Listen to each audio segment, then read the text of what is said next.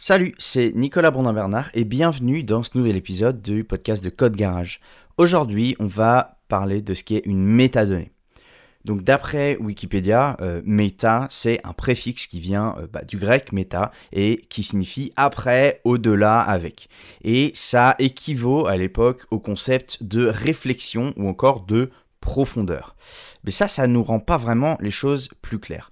Pour définir, pour décrire le concept de métadonnées en quelques mots, on pourrait donner la définition euh, suivante. C'est donc une métadonnée, c'est une information qui décrit une ressource, donc une donnée, un document, peu importe, ou qui lui donne du contexte. On va souvent parler de données qui décrit une donnée.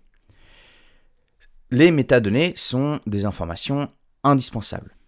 Une donnée informatique, dans la majorité des cas, elle est inutilisable si elle est stockée sans aucune métadonnée pour lui donner du contexte. Si on prend par exemple l'exemple d'un euh, simple fichier stocké sur le disque dur d'un ordinateur, et eh ben, simplement pour qu'il soit euh, lu par le système d'exploitation, et eh ben, ce fichier-là, il a déjà besoin de trois métadonnées indispensables. Le nom et l'emplacement du fichier, ça ça fait un. Son poids, il faut qu'il sache où lire, à partir de quand lire et jusqu'où s'arrêter.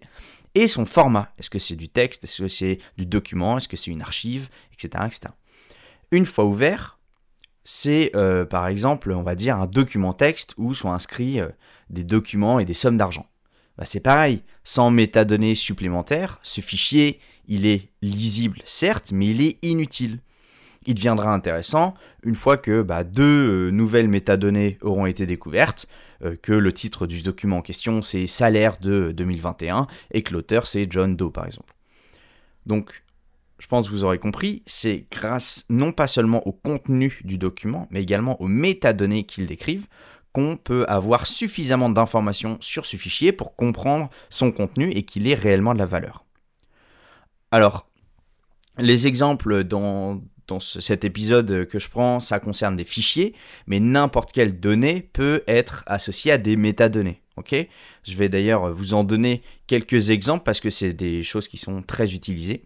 On a alors euh, des métadonnées génériques euh, qu'on peut retrouver euh, avec n'importe quel fichier ou document.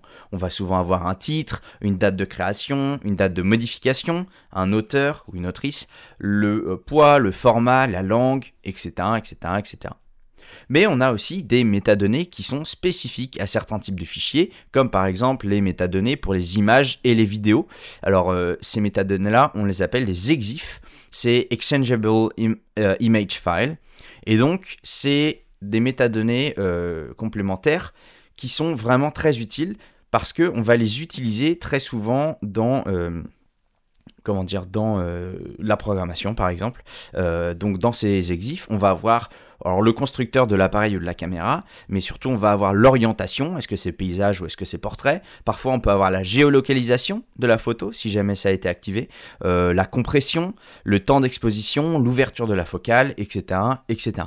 Et donc ces informations-là, par exemple, on va pouvoir s'en servir pour retourner une image selon son orientation d'origine.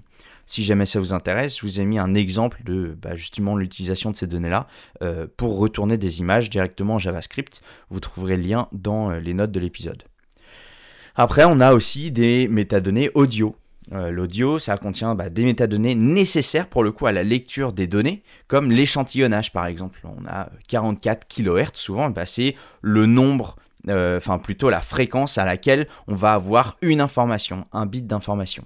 Et la précision d'information, qui est de, par exemple pour une, un bon MP3, ça va être de 512 kilobits par seconde. Et dans le cas de la musique, bah, on va retrouver des informations sur l'œuvre, donc euh, l'album, les artistes, euh, l'année, le genre, etc. Et c'est grâce à toutes ces métadonnées-là qu'on va pouvoir construire des visualisations et bah, sur euh, bon, Spotify, euh, sur iTunes, etc., bah, c'est là où vous allez pouvoir avoir des tris par catégorie, genre, etc., etc. Bah, c'est parce que n'importe quel fichier audio contient ces informations-là en tant que métadonnées. J'espère que cet épisode euh, vous aura été utile. C'était vraiment un concept assez basique. Vous le connaissiez peut-être déjà, mais voilà, c'est toujours important de revenir un petit peu au basique et de se rappeler justement que bah, quand vous générez un fichier ou quoi que ce soit, une donnée, bah c'est important d'y associer les métadonnées qui vont avec pour donner vraiment du sens. C'est la fin de l'épisode. Moi, je vous dis à très bientôt sur Code Garage. Alors, Code Garage, qu'est-ce que c'est? C'est une plateforme de formation pour les développeurs et développeuses qui veulent continuer à se former en continu avec des contenus de qualité. Pour 19,99€ par mois, vous avez accès à absolument tous les contenus de la plateforme et puis euh, euh, à d'autres euh, choses, des exercices, etc., etc. Sur ce, je vous dis à la semaine prochaine pour un prochain épisode du podcast. Salut